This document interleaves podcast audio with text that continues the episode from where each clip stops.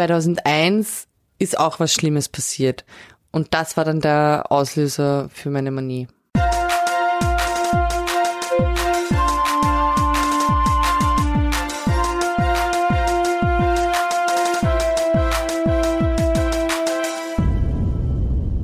Crazy Turn. Ich bin bipolar.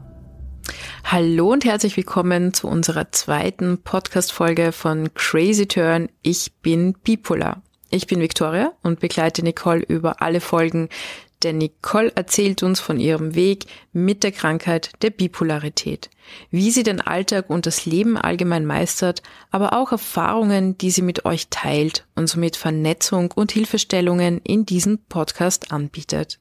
Die heutige Folge Nummer zwei hat den Titel Die ersten Jahre meiner Bipolarität. Nicole erzählt nun ausführlich aus ihren jungen Jahren, das heißt die erste Diagnose und die ersten Bewältigungsstrategien, aber auch ihre Prozesse, Gedanken und Tiefschläge in dieser Phase. Hallo Nicole, wir haben heute unseren Podcast in den Social Medias veröffentlicht. Ich denke, das war auch eine sehr große Freude für dich, denn du hast heute auch Geburtstag und das war nun eben wie ein Geburtstagsgeschenk. Also wie geht es dir heute, meine Liebe? Ja, servus Vicky.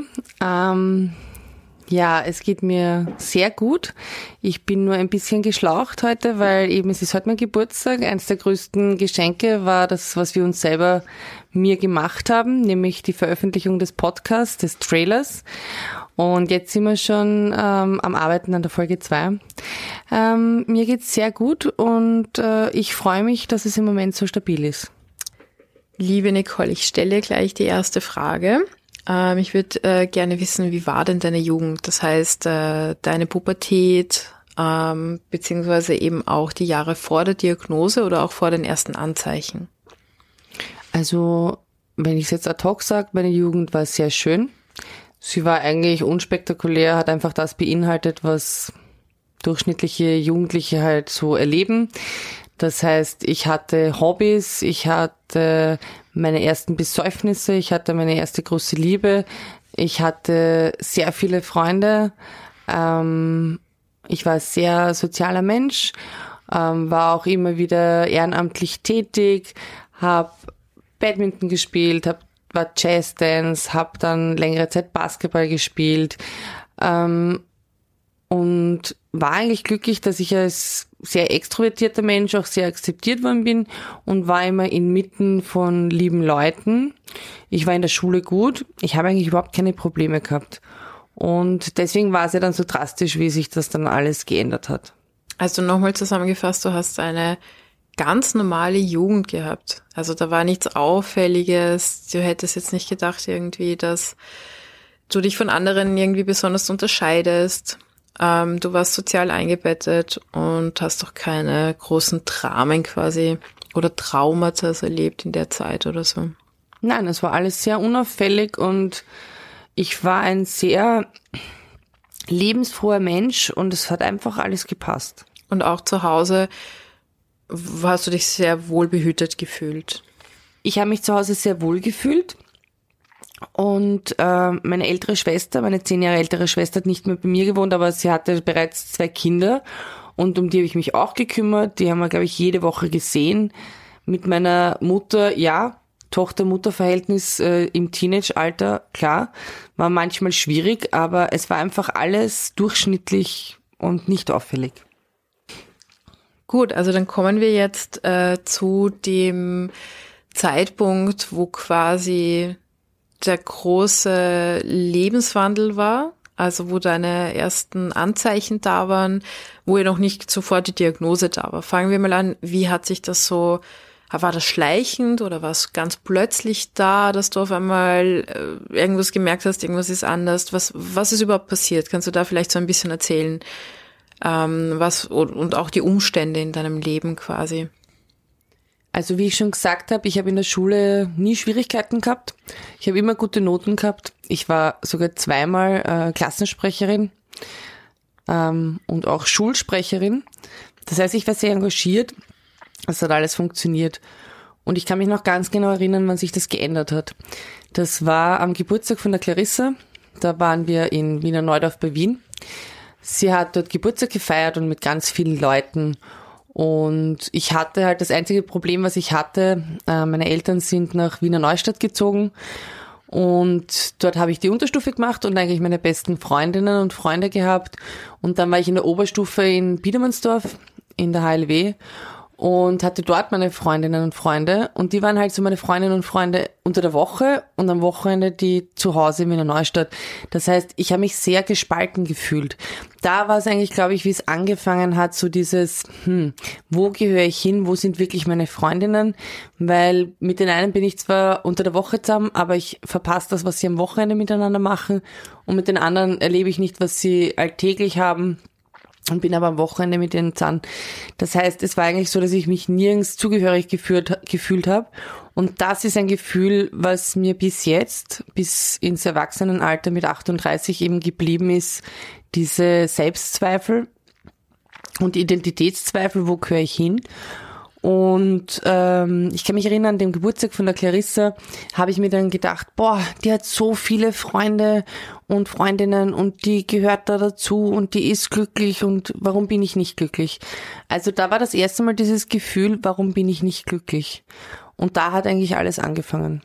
Also man kann sagen, das war eine erste Sinnkrise. Ja, ich glaube schon. Also es gibt ja so, wie es die Midlife Crisis gibt, gibt es ja die Quarterlife Crisis und natürlich ist die Pubertät die größte Sinnkrise überhaupt bei so dieser Identitätsfindung. Wer bin ich? Wohin will ich? Was macht mich aus? Das ist in der Pubertät. Und deswegen, es war ja damals im Alter von 18 Jahren. Und ja, das war meine Sinnkrise, die sich dann halt verschlimmert hat. Gut, also da war auf einmal so die Frage, nicht nur wer bin ich, sondern wo gehöre ich überhaupt dazu? Also so ein, ein Identitätsproblem, kann man sagen, hat sich zuerst eingestellt. Dann würde ich gleich so zur nächsten Frage kommen, weil was, das ist vielleicht auch für viele interessant. Was war zuerst, eine Depression oder eine Manie eigentlich? Naja, dadurch, dass es so viele Zweifel waren und so viel Trauer darüber, ich weiß es nicht, war es dann im Endeffekt natürlich eine Depression weil es war mit sehr viel traurigen Gefühlen verbunden. Mhm. Gut, also das heißt Identitätsproblem, was sich dann ähm, zu einer leichten oder wie würdest du sagen, was eine leichte oder eine schwere depressive Phase? Wie lange hat sie auch gedauert? Es ist eine extrem schwergradige Depression gewesen, meine erste Depression und natürlich ist sie dann noch schwer wiegender, weil man das nicht kennt. Ich habe diese Gefühle nicht gekannt. Ich habe mich selber nicht verstanden, warum ich so denken kann, warum mein Selbstwert so sehr sinkt, wo ich doch immer beliebt war, gut in der Schule war, Hobbys gehabt habe und, und alles gemacht habe, was ich wollte, nie zu Hause geschlagen wurde, eigentlich ein super Elternhaus hatte und noch immer habe, die mir sehr viel ermöglichen. Ähm, es war schrecklich und es war, ich bin in eine ganz schlimme, schwergradige Depression geschlittert. Und das hat eben mit diesem Geburtstag angefangen. Und dann kann ich mich noch ganz genau erinnern, dass mein damaliger Freund mit mir, da war ich schon so ein bisschen lethargisch und so ein bisschen apathisch und melancholisch und schlecht drauf einige Zeit. Und dann waren wir irgendwo in Wien unterwegs und ich sage aus dem Blauen heraus so eigentlich, warum haue ich mich, wenn ich mich vor die U-Bahn hauen würde, wäre das jetzt schlimm. Und äh, das war natürlich schlimm. Also vor allem auch für meinen damaligen Freund, meine erste große Liebe, der war 17, 18, weiß ich nicht, wie er mit so einer Aussage umgehen soll. Und ja, und dann ist es aber auch so gewesen, dass ich immer weniger Motivation hatte, in die Schule zu gehen. Das heißt, ich bin nicht aufgestanden, typische depressive Anzeichen, habe gesagt, ich kann nicht, ich will nicht, ich mache das nicht, ich geniere mich, ich habe mich sehr geschämt dafür, weil ich das nicht gekannt habe, weil es einfach so sowas ganz anderes und überhaupt wesensfern und charakterfern mir war und ich diese Seite noch nie gesehen hatte. Und so war es dann eben auch, dass ich einen Tag von der Schule zu Hause blieb, zwei Tage, eine Woche, zwei Wochen, bis ich dann einfach gar nicht mehr in die Schule gegangen bin. Ich war in der Oberstufe in der vierten Klasse im ersten Semester und ab November, erstes Semester, war ich nicht mehr in der Klasse. Ich habe noch zwei Fragen, bevor wir da in die Tiefe gehen. Und zwar, ähm, also kannst du irgendwie deine Depression oder deine depressiven Phasen ähm, haben die ein charakteristisches Bild oder Muster? Heißt das, ähm, das, was du damals erlebt hast an Selbstzweifel, an Lethargie und so weiter und so fort, ist das dasselbe Depressionsbild, was du bis heute ähm, quasi erlebst? Oder hat sich, war das damals anders als das, was heute ist? Also quasi 20 Jahre später? Also es ist absolut das gleiche Bild. Das ist ja auch dann das Frustrierende im jetzigen Alter mit 38, das gibt's nicht. Ich denke noch immer so, wie ich mit 18 negativ gedacht habe. Und ist genau das, was du gesagt hast, also diese Sinnkrise und Zugehörigkeitsproblematik. So, wo gehöre ich hin? Wo ist mein Clan? Wo ist mein Nest? Wo ist meine Brandung, wo ich mich wohlfühle? Ähm, vor allem, ich habe ja dann sehr wohl gesehen, dass es Leute gibt und ich ja Leute, Freunde in meinem Umfeld habe, die da sind. Aber es war das Gefühl, ich gehöre nicht zu euch. Ihr, ihr kennt mich, aber ihr habt ein anderes Leben, wo ihr mich nicht braucht und wo, wo ihr viel besser lebt. Und da ist, ist das eine eben das Soziale, was so stark rüberkommt. Aber natürlich, was sehr klassisch ist, sind so die Selbstwertzweifel. Ähm, ich kann nichts, ich bin nichts, ich werde nichts. Ähm, ich habe dann zum Beispiel auch ganz konkret so immer diese Krise, mir geht's, mir ging's auch damals noch nicht wirklich oder niemals so um diese Arbeitsethos-Geschichte, so was, wie toll bin ich in der Arbeit und wie viel verdiene ich, das war mir eigentlich immer egal. Aber es war so, andere verwirklichen sich und andere ähm, haben ein Hobby und sind gut darin und machen das und gehen auf und leben und so. Und da sind wir wieder bei dem grundsätzlich wichtigsten Thema, andere sind. Das Vergleichen mit anderen ist so viel Gift für mich und so schrecklich für jeden. Man sollte sich nicht mit anderen vergleichen, weil wir sind alle individuell und wir sind nicht wirklich zu vergleichen und jeder oder jede muss einen eigenen Lebensweg finden. Aber das ist das, woran ich mich eben festkrall. Wenn ich depressiv bin, dann sehe ich in den anderen alles und in mir nichts. Sie haben alles, sie können alles und ich kann gar nichts. Also deine Depression hat seit 20 Jahren ein und dasselbe Gesicht. Es ist nicht so, dass sich da irgendwas ändert, sondern in deinem bipolaren quasi Portfolio, kann man sagen, deine Depression ähm, beschäftigt sich dann mit dieser Art von Gedanken und mit dieser Art von Themen, der Selbstzweifel vor allem und dass du dich sehr klein siehst gegenüber der Welt und der anderen.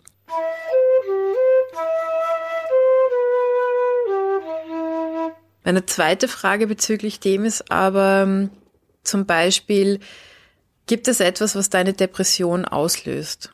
Gibt es irgendetwas im Umfeld? Könntest du sagen, was beim ersten Mal ist irgendetwas passiert, dass du auch in diesen, in diese depressive Phase reingeschlittert bist? Hattest du irgendeinen Verlust? Oder ist irgendetwas, ähm, ja, Negatives passiert, dass auch so ein Cut zum Beispiel entstehen konnte? Oder ist es quasi ohne jegliche Erklärungen von außen passiert? Also, so wie im Lehrbuch gibt es schon auch durchaus ähm, Gründe, warum Depressionen entstehen können. Natürlich bei Verlust, wenn die Trauer sehr groß ist, Verlust von Menschen, Verlust von Arbeit, äh, Existenzängsten.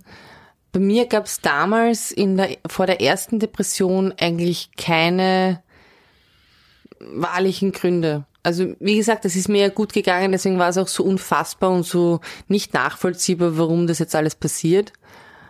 Was ich könnte jetzt da gar nicht sagen, es ist nichts passiert. Es war eigentlich positiv. Also, wie gesagt, Schulsprecherin, engagiert, Freundinnen, Hobbys, gutes Elternhaus, gute Noten, gute Zukunft. Ähm, ich kann es nicht sagen, aber es ist passiert. Und das ist aber auch wichtig, dass das äh, akzeptiert wird, ähm, dass Depressionen einfach keinen Grund haben müssen. Sie können einen Grund haben, aber dadurch, dass es eine schwerwiegende Krankheit ist, die auch eine Veränderung in der ähm, Gehirnstruktur beinhalten kann, gibt es auch Depressionen, wo es einfach keinen Grund gibt. Die sind dann einfach da und man kriegt so die Watschen ins Gesicht. Also man kriegt den Faustschlag in die Magengrube. Mhm.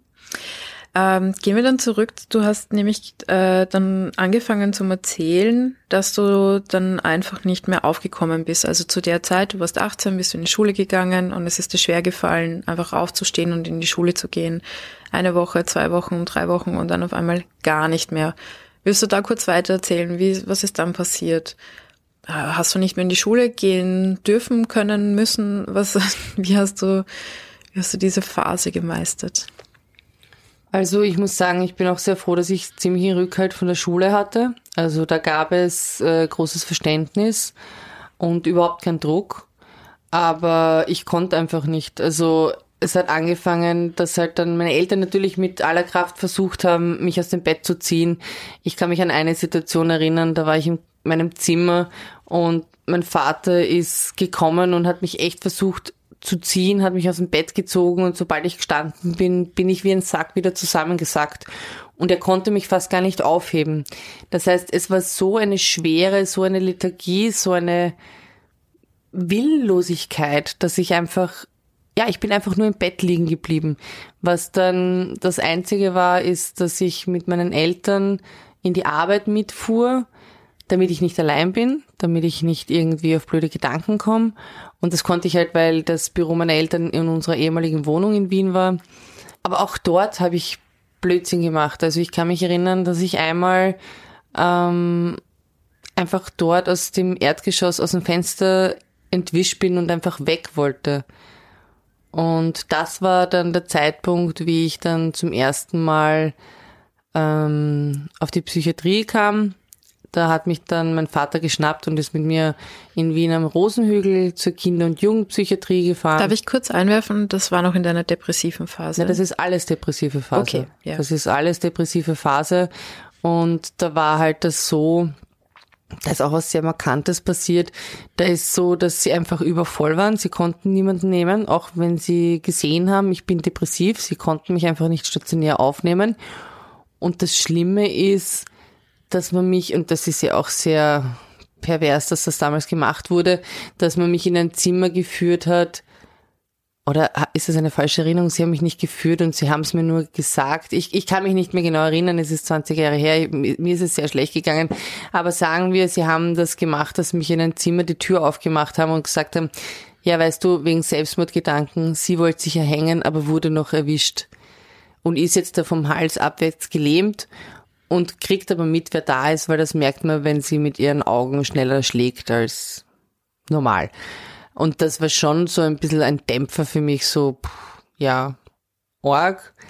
Ähm, es war dann so, dass ich ähm, dort in der Psychiatrie auch meinen ersten Aufenthalt hatte, also später, zum späteren Zeitpunkt und das war halt auch eine sehr, sehr krasse, orge, prägende Begegnung, die ich dort gehabt habe.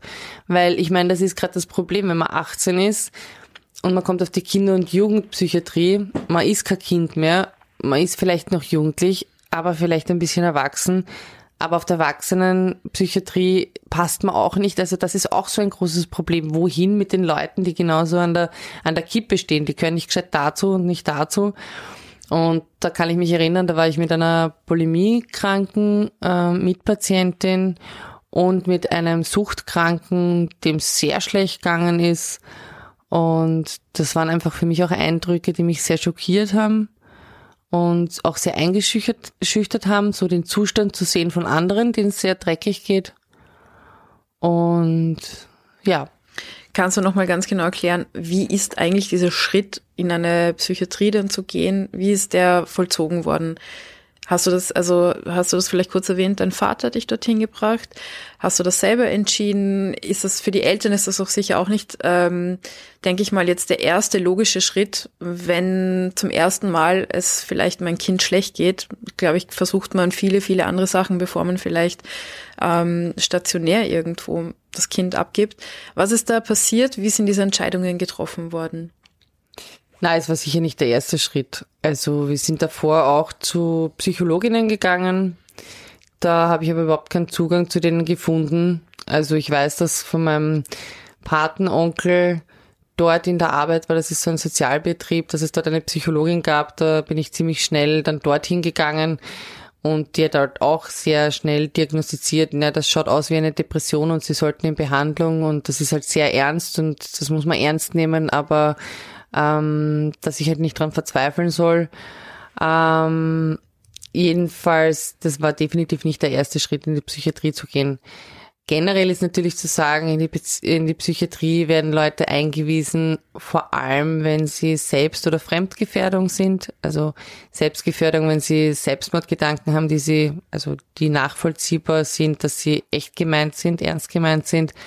Und Fremdgefährdung natürlich, wenn man aggressiv gegenüber anderen ist, das war ich niemals in meinem ganzen Leben. Also physisch niemals. Und das war schon auch irgendwie so glaube ich, ein schwieriger Schritt. Ich meine, das werden wir vielleicht dann in späteren Folgen von meinen Eltern hören, dass sie mich überhaupt dorthin gebracht haben.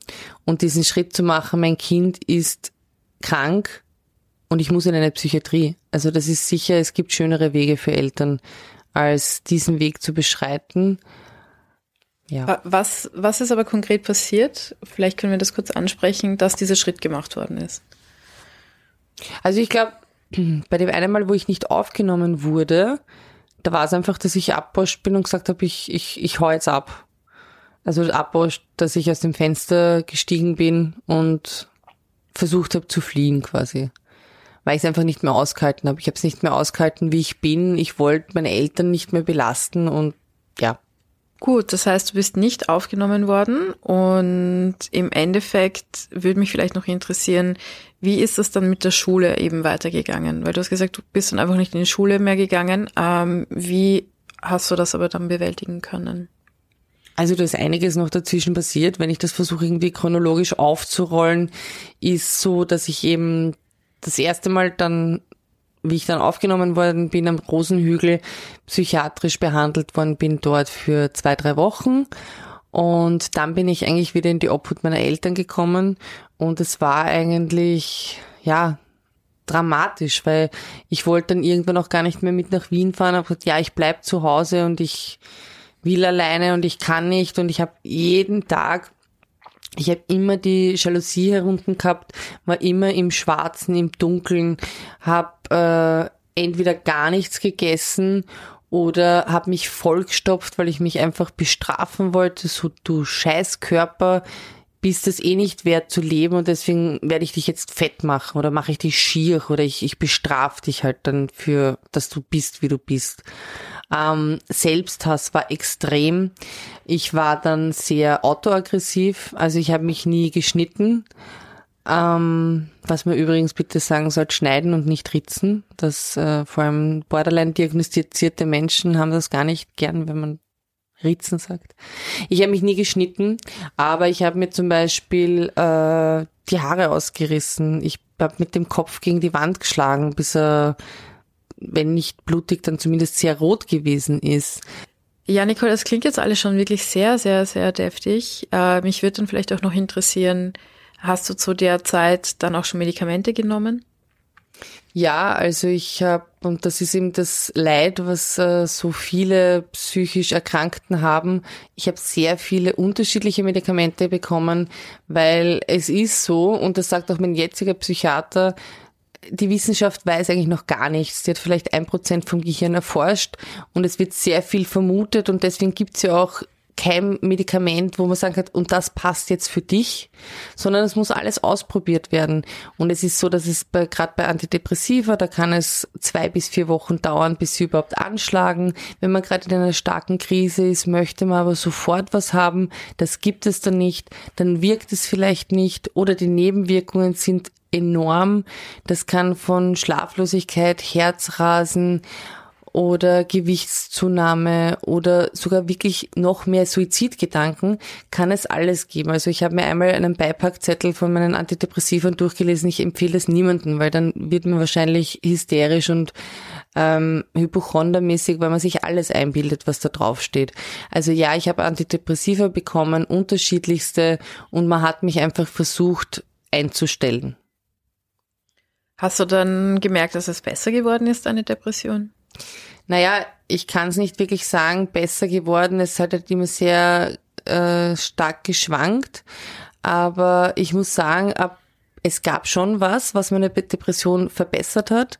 Und das war nämlich dieses Erlebnis, dass mich meine Schwester im März 2001 abgeholt hat von, von Wiener Neustadt, von zu Hause. Sie hat sich nicht angekündigt, aber ich hatte an dem Tag sehr negative Gedanken und es ist mir sehr schlecht gegangen und sie hat mich einfach geschnappt und hat gesagt, so, du wohnst jetzt bei uns. Also die hat in der Nähe vom Neusiedlersee gewohnt. Das ist so circa eine Dreiviertelstunde, Stunde von dem Haus meiner Eltern weg. Und die hat dann gesagt, so, du wohnst bei uns. Da war dann am Anfang keine Besserung. Ich bin dann einfach dort gelegen, immer mit Jalousie runter im Dunkeln. Gleiches Prozedere wie zu Hause. Ich habe ähm, immer wieder, ähm, die haben direkt neben einer Bahn gewohnt schlechte Gedanken in die Richtung gehabt und das wurde nicht besser. Und dann aber hat sie was gemacht. Ich glaube sehr wohl, dass das mir sehr viel geholfen hat. Mein Neffe war damals fünf Jahre alt und sie hat mir quasi die Aufgabe gegeben, mich um ihn zu kümmern. Und das war so, sie hat ihn in den Kindergarten gebracht und ich habe die Aufgabe gehabt, ihn abzuholen und ihm was zu essen zu geben und bis sie halt nach Hause kommt, für ihn da zu sein. Und das war, glaube ich, etwas, und da ist sie dieser Kern, dieser Pudelskern, etwas Sinnvolles machen, gebraucht werden, etwas machen, was man kann, etwas für andere machen, wenn man für sich selber schon nichts machen will, dann aber für andere da sein, weil ich habe mir immer gedacht, mein kleiner Neffe kann nicht dafür, dass es mir so geht, wie es mir geht. Der kann nicht dafür, dass ich eine Versagerin bin, in den Augen einer Depressiven, eine Versagerin, ja. Dem muss ich, für den muss ich da sein und für den muss ich das machen. Und sukzessive hat mir das irgendwie wieder rausgeholfen. Und dann war natürlich ein ganz, ganz wichtiger Schritt, dass eine meiner besten Freundinnen, Freundinnen und Freunde haben mich damals auch angerufen. Aber ich habe einfach nicht abgehoben. Ich habe nicht zurückgerufen. Ich wollte einfach allein gelassen werden, weil ich mich sowieso so allein gefühlt habe, auch unter Gesellschaft von Leuten. Und einmal hat dann eine meiner besten Freundinnen die Babsi angerufen und ich habe dann abgehoben. Irgendwie meine Schwester da war und gesagt habe, jetzt hebe endlich ab. Und sie hat dann gesagt, ja, ich komme dich holen. Und ich so, nein, ich habe keine Zeit. Blödsinn hast du keine Zeit. Du liegst die ganze Zeit im Bett und denkst über negative Sachen nach. Ich komme und hol dich. Und sie hat mich wirklich so, als hätte sie mich an der Hand rausgerissen, hat sie mich äh, abgeholt und dann sind wir nur was essen gegangen. Und dann hat sie das öfters gemacht und sie hat es wirklich geschafft, dass sie mich rausgeholt hat aus dieser schwergradigen Depression. Also mitunter sie war ein Grund, warum es mir dann besser ging. Und dann kam noch, dann kamen Sachen zusammen, zum Beispiel, wenn wir zurückkommen auf die Schule. Ich habe gesagt, dass ich jetzt äh, seit äh, November 2001 nicht in der Schule war. Da war es mittlerweile dann Mai, Juni, ähm, war ich noch immer nicht in der Schule. Aber ich habe erfahren von meinem damaligen Klassenvorstand, vom Herrn Professor Hornig und von seiner Frau, von der Frau Hornig. Ich habe das in der ersten Folge schon erklärt, warum die so wichtig waren für mich, weil die haben sich eingesetzt dafür, dass ich eine Sonderregelung bekomme und mit meiner alten Klasse maturieren darf. Und das war natürlich sehr wichtig für meinen Selbstwert, weil es wäre sicher ganz anders gewesen, wenn ich quasi so, na, du hast ein Jahr versäumt und du musst zurück und du musst wiederholen, weil du hast versagt. Also ich glaube, das ist so eine Kombination aus diesen drei Dingen und natürlich die Tatsache, dass immer meine ganze Familie für mich da war und ich nie allein war, warum es mir dann sukzessive besser gegangen ist. Gut, also wir fassen zusammen, da war auf einmal die depressive Phase da, fast ohne Grund quasi auf irgendeine Art und Weise. Und man kann sagen, dass es eine schwergradige Depression war. Du hattest auf jeden Fall damals schon schwere Suizidgedanken, ähm, bist äh, stationär aufgenommen worden, bist medi medikamentös behandelt worden und hattest also deine ersten Erfahrungen mit einer schwergradigen Depression, mit ähm, zurück, mit Rückzug und einfach auch eben aus dem sozialen Umfeld und so weiter und so fort.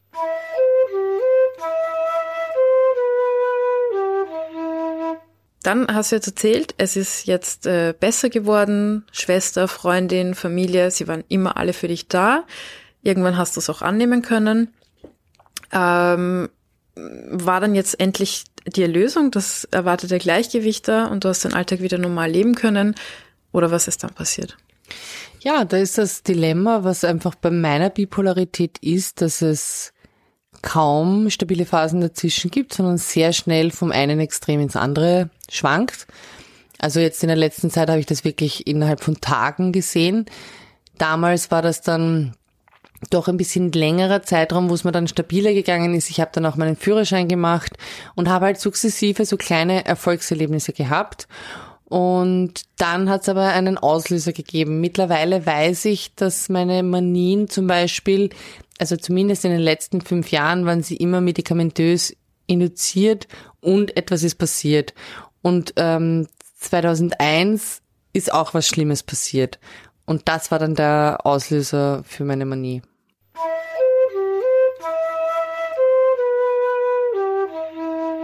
Also 2001, damals wie du 18 warst.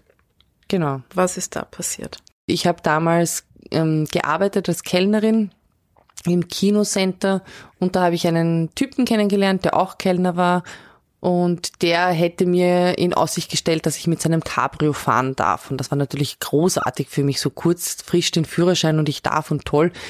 Und er meinte halt, ja, wenn du schaffst, das Auto zu starten, dann darfst du damit fahren. Problem war nur, er hat gewusst, dass er elektronische Wegfahrsperre hat, ich nicht. Und ich dachte dann nach dreimal kalt reinstarten und es ist nichts gegangen, dass ich es kaputt gemacht habe und ein wahnsinnig schlechtes Gewissen gehabt und habe diesem Typen dann angeboten, also es tut mir wahnsinnig leid und ich fahre nach Hause und war aber schon verabredet mit Freunden in einer Disco.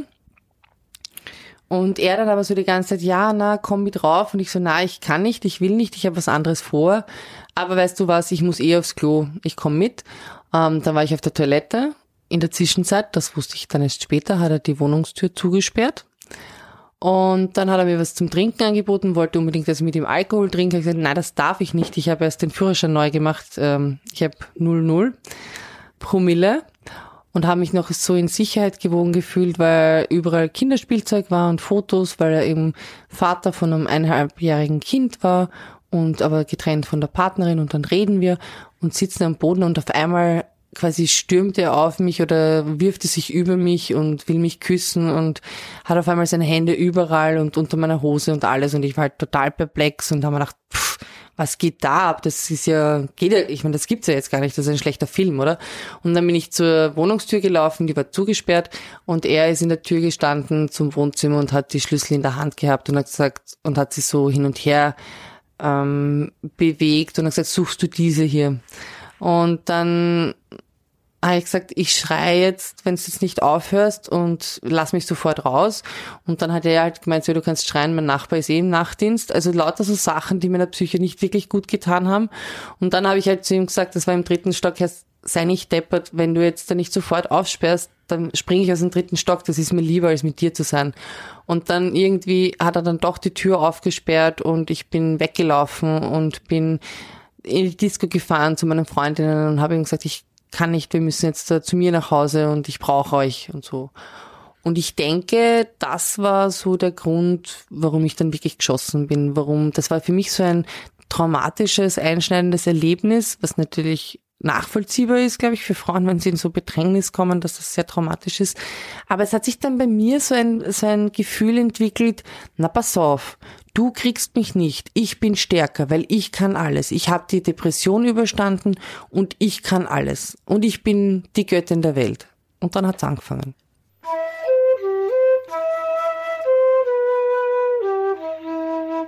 Okay, also da war jemand, der ganz stark deine Grenzen überschritten hat das heißt, dein System wahrscheinlich hat auf Schutzfunktion umgestellt. Das heißt, ähm, wie wir ja selber auch beobachten, wir kennen uns jetzt, jetzt auch schon einige Jahre, das heißt, immer wenn, also wie wir beobachten, immer wenn etwas Gefährliches von außen quasi passiert, beginnt bei dir auch oft einfach eine manische Phase und da war damals wahrscheinlich auch Gefahr irgendwo im Außen und da hat Manie bei dir auch wieder begonnen in dem Sinn oder das erste Mal begonnen eigentlich sozusagen. Ne?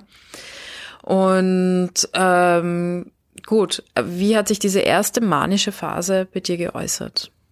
Also geäußert, gemerkt habe ich nichts, weil das ist, wie es in Manien ist. Man ist ja nicht manisch. Man ist nur stark, man ist gut drauf, man ist schnell, man kann viel, man leistet viel. die Einsicht ist überhaupt nicht da. Das ist noch immer so, wenn ich jetzt manisch bin, ist leider die, und das habe ich in meiner Selbsthilfegruppe auch schon besprochen, ist die Einsicht leider nicht da. Ähm, es war, so wie du gesagt hast, wirklich dieser Schutzmechanismus und diese Trotzreaktion so, und jetzt erst recht. Jetzt zeige ich der Welt, dass ich alles kann. Weil ich habe schon Schlimmes durchlebt und jetzt äh, wird mich das nicht äh, niederbringen. Und dann habe ich auch angefangen, ist eigentlich lustig, wenn ich jetzt drüber nachdenke, dass ich das jetzt schon 2001 angefangen habe. Anscheinend fast in jeder Manie möchte ich jemanden verklagen. Ähm, mich würde auch total interessieren, wie hat dein Umfeld da eigentlich reagiert? Haben die das, also kannten die diese Art von Niki? Also die haben dich ja die ganze Pubertät oder deine Kindheit lang gekannt. Dann warst du eine Zeit lang depressiv. Sowas kennt man ja vielleicht eher. Viele Menschen haben ja Phasen, wo sie sich nicht gut fühlen oder zurückziehen. Da, aber hatten sie diese Niki äh, gekannt oder war das was ganz was Neues für dein Umfeld, dass du einfach ähm, quasi hyper ähm, in all deinen Emotionen quasi bist?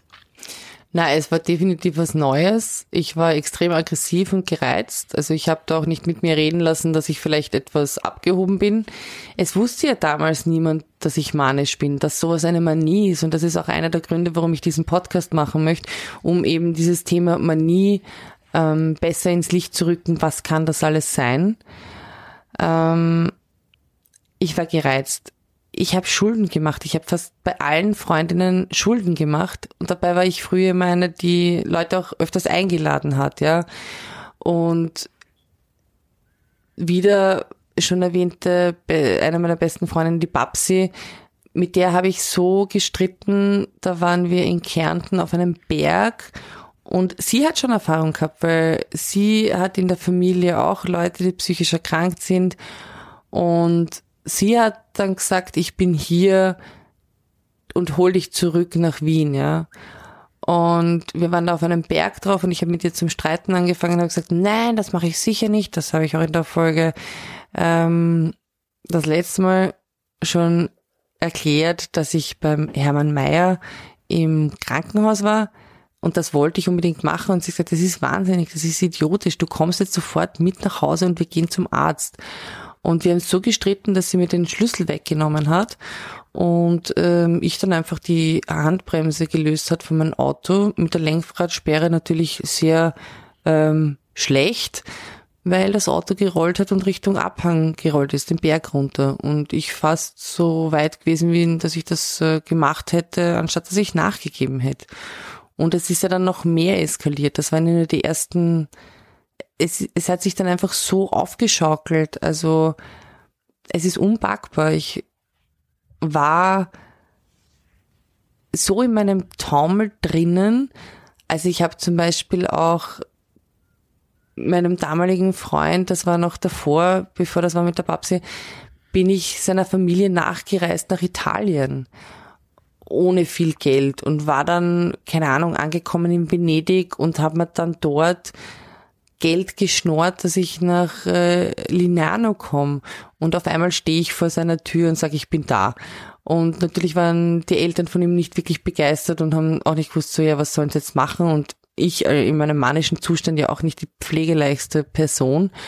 Und dann habe ich so terroristische Sachen quasi gemacht, dass ich meine Eltern angerufen habe und gesagt habe, bitte, ich brauche Geld fürs Zimmer, weil wenn ihr mir kein Geld gebt, dann werde ich auf dem Strand schlafen müssen und dort werde ich sicher überfallen und umgebracht. Also so, so Drohungen, so idiotischer, so richtig, oh mein Gott, wie kann ich meine Eltern so erpressen?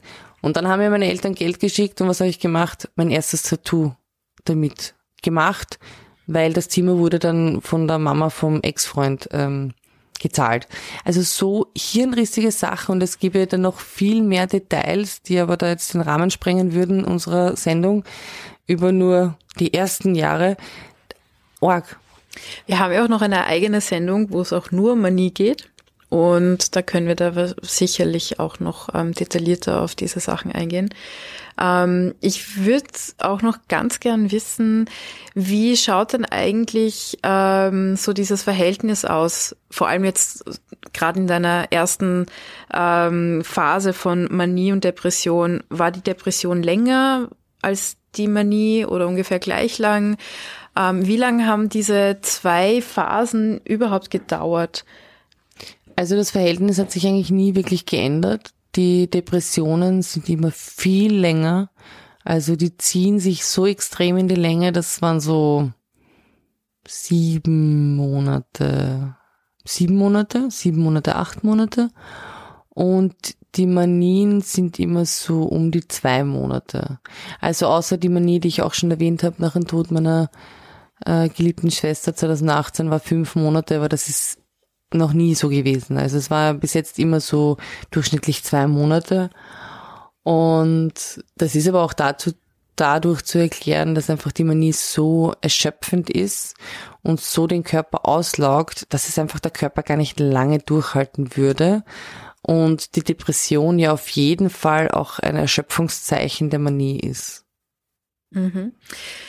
Du hast jetzt vorhin auch erklärt, eben, dass du in der Manie ganz viele irrationale Sachen machst, äh, unlogische Sachen für manche Menschen, die dich so auch noch nicht kennen, ähm, auch sehr vertrauenswürdig dir gegenüber sind, also auch wie deine Eltern, die dir dann Geld schicken und und so weiter und so fort. Ähm, du aber da natürlich auch viele Grenzen überschreitest, zwischenmenschlich, ethisch vielleicht sogar und auch eben freundschaftliche Grenzen. Ähm, prinzipiell, was hat sich nach der ersten Manie in deinem Leben dann geändert? Beziehungsweise willst du überhaupt jetzt äh, chronologisch weitergehen? Wie hat die Manie dann geändert? Naja, die Manie hat, äh, da habe ich sehr viel beigetragen, dass die Manie geändert hat, weil ich habe mich quasi selbst eingeliefert in Salzburg, wo ich eben beim besagten Schießstar Hermann Mayer im Krankenhaus war, nur beim Portier, weil weiter durfte ich ja nicht.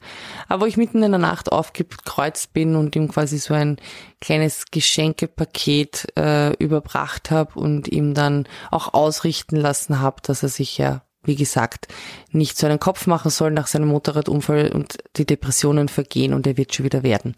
Ähm, und danach, nachdem ich so negative Erfahrungen gemacht habe mit Psychopharmaka, äh, mit Antidepressiva, die bei mir eben sehr schlecht gewirkt haben oder sehr viele Nebenwirkungen gehabt haben, ähm, habe ich mir dann gedacht, okay, ich will jetzt nur Homöopathie. Ich nehme sicher keine Psychopharmaka mehr. Und nachdem es mitten in der Nacht war und ich nicht gewusst habe in Salzburg, wo eine Nachtapotheke ist, haben wir gedacht, ich fahre einfach in die Christian Doppler Klinik. Das ist die Psychiatrie in Salzburg. Ja, da bin ich hingefahren, mitten in der Nacht wollte ich kurz mit der ersten reden. Da ich gesagt, ja, aber ähm, haben Sie homöopathische Sachen, weil ich habe so viele negative Erfahrungen, das nehme ich nicht. Äh, ich gesagt, nein, das haben wir nicht, weil Schulmedizin ist eigentlich nicht viel Homöopathie.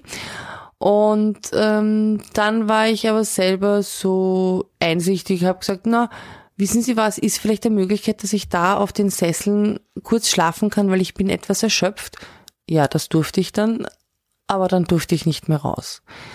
Dann war ich quasi untergebracht und bin dann auch richterlich wirklich untergebracht gewesen, also angehalten.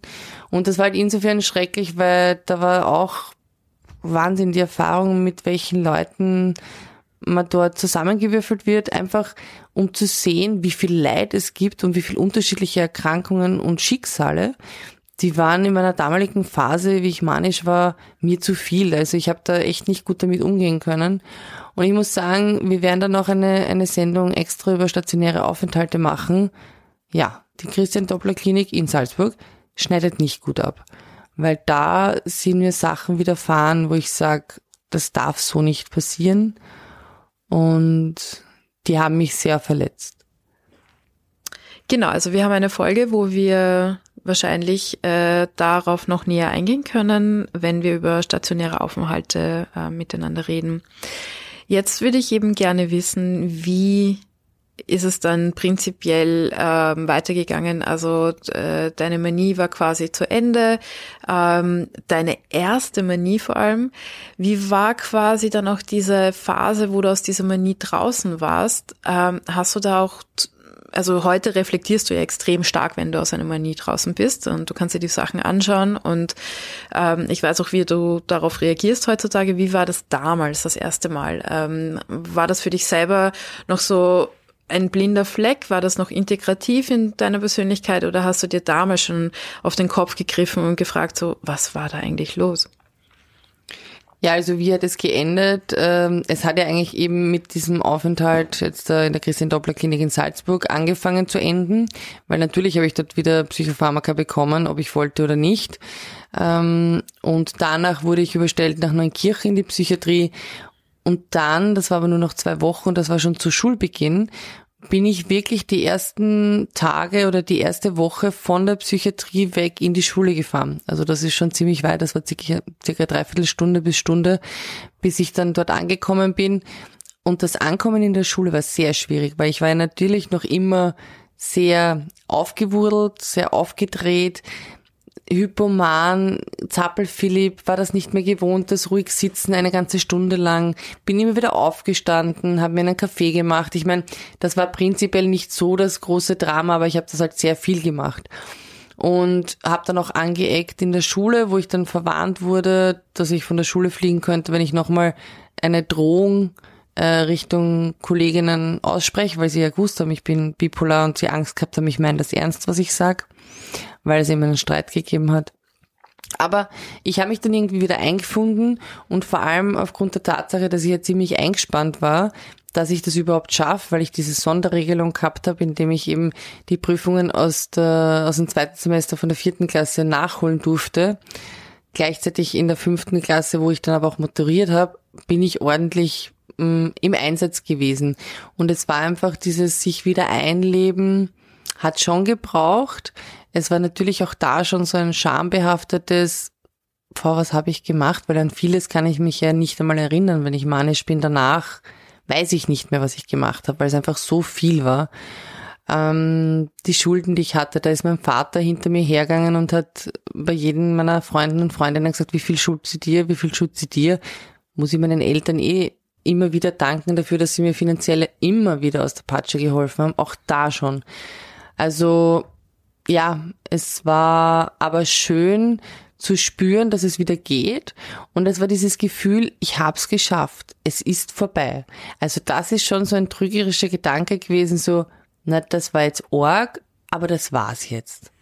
Und ähm, da, ich bin ich bin gefeit, dass das nie wieder passiert. So, da habe ich mich halt geirrt. Würdest du sagen, war nach dieser manischen Phase quasi äh, sofort auch wieder eine Depression da oder hast du da eben längere Zeit dann auch eine stabile Phase dann gehabt? Na, ich muss sagen, ich habe eigentlich eine sehr lange, also eine jahrelange stabile Phase gehabt, wo ich dann eben eigentlich äh, trügerisch bestätigt wurde in meinem, ich bin ja drüber hinweg und über den Berg und hab's geschafft, weil es hat mich sehr stabilisiert, dass ich so ein gespannt war, dass ich ein Ziel hatte, nämlich die Matura mit meiner Klasse zu machen. Ich habe dann sogar ähm, meine Matura-Arbeit damals über Depressionen geschrieben, ähm, um besser damit umzugehen, sich selber damit zu befassen. Auch einer der Gründe, warum ich den Podcast mache, um die Krankheit besser zu akzeptieren. Und das hat mir sehr mal, damals sehr gut getan. Und das war natürlich ein wahnsinniges Erfolgserlebnis, diese Matura zu haben, den Abschluss der Schule zu haben. Und das hat mich, glaube ich, sehr beflügelt. Also das ist mir nach der Manie, hat es mich beflügelt, aber jetzt nicht im Negativen, dass es zu viel war, sondern dass es so richtig ein Wohlgefühl des Selbstwertes, des Ich bin zufrieden, ich bin stolz auf mich. Das habe ich ja in der Manie sehr stark, aber eben vorher in der Depression überhaupt nicht gehabt. Und ich habe auch schon erwähnt, das letzte Mal, dass ich einfach dann die Möglichkeit hatte, nach der Matura ein Jahr ins Ausland zu gehen. Und das war halt wahnsinnig ähm, spannend und aufregend und neue Leute, neue Eindrücke. Ich war so abgelenkt und so beschäftigt und so in meinem Element. Da war kein Platz für eine andere Phase und da war auch keine andere Phase. Und dann begann ja gleich danach auch das Studium für mich. Und auch während dem ganzen Studium habe ich keine wirkliche Depression oder Manie gehabt. Also ich war wahrscheinlich immer etwas hypoman und manchmal natürlich schlecht drauf. Aber ich hatte nach meiner ersten Phase mehrere Jahre Stabilität. Ähm, es freut mich natürlich zu hören. Es war aber, wie du selber sagst, sehr trügerisch auf der einen Seite. Es war sowas wie ein Vorbote für die Jahre, die dann eben nach deinem Studium gekommen sind. Darüber reden wir aber die, die nächsten Folgen ausführlicher. Liebe Nicole, also wir haben heute sehr, sehr viel von deinen ersten bipolaren Schub gehört. Insgesamt war das eine Phase von einem Jahr. In der Zeit ist viel passiert und hat dir einen Vorgeschmack geliefert auf viele andere manisch-depressive Schübe. Für heute will ich mich bei dir bedanken für deine Offenheit und für das Erzählen deiner Geschichte, Nicole. Gerne kündige ich somit schon die nächste Folge an, die am 6. Februar 2022 stattfindet, mit dem Thema Manie, der Wahnsinn auf Zeit, wo Nicole auch wieder sehr viel dazu zu, dazu zu erzählen hat und auch profundes Expertinnenwissen werden wir hier einfließen lassen. Nicole und ich werden jetzt auch noch auf ihren Geburtstag anstoßen und somit verabschiede ich mich für heute. Ja, ich möchte mich auch verabschieden. Danke fürs Zuhören. Ich hoffe, äh, das ist auch so ein Beweggrund, warum ich das Ganze überhaupt jetzt gestartet habe. Ich hoffe, dass meine Erzählungen vor allem euch Betroffenen da draußen ein bisschen einen Mut geben und zeigen, es geht anderen auch so. Und man muss nicht allein dadurch, durch diese wirklich Scheißkrise. Es gibt Hilfe, es gibt andere Leute. Redet's miteinander, redet's mit den Leuten. Und ja, ich freue mich jetzt auch, dass wir noch ein bisschen feiern und freue mich schon auf die nächste Folge und sag bis dahin, stay tuned.